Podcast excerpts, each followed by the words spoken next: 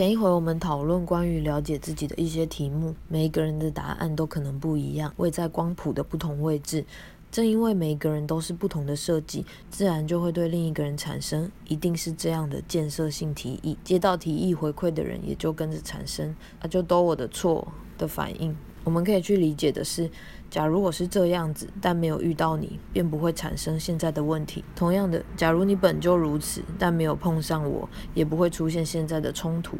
我们分别这样都没问题，所以这个问题是由我们彼此现在的模样所共同打造的。以这样退一步的角度去检视每个人在其中的负面贡献，个别调整。可以的话，再退两步看看，是不是彼此身上的角色框架僵化了对彼此的看法、要求与回馈。例如上对下、公与私、不同的国族等等，不把视野局限在对方的过错，而是彼此之间的反应模式，以了解回馈的内容。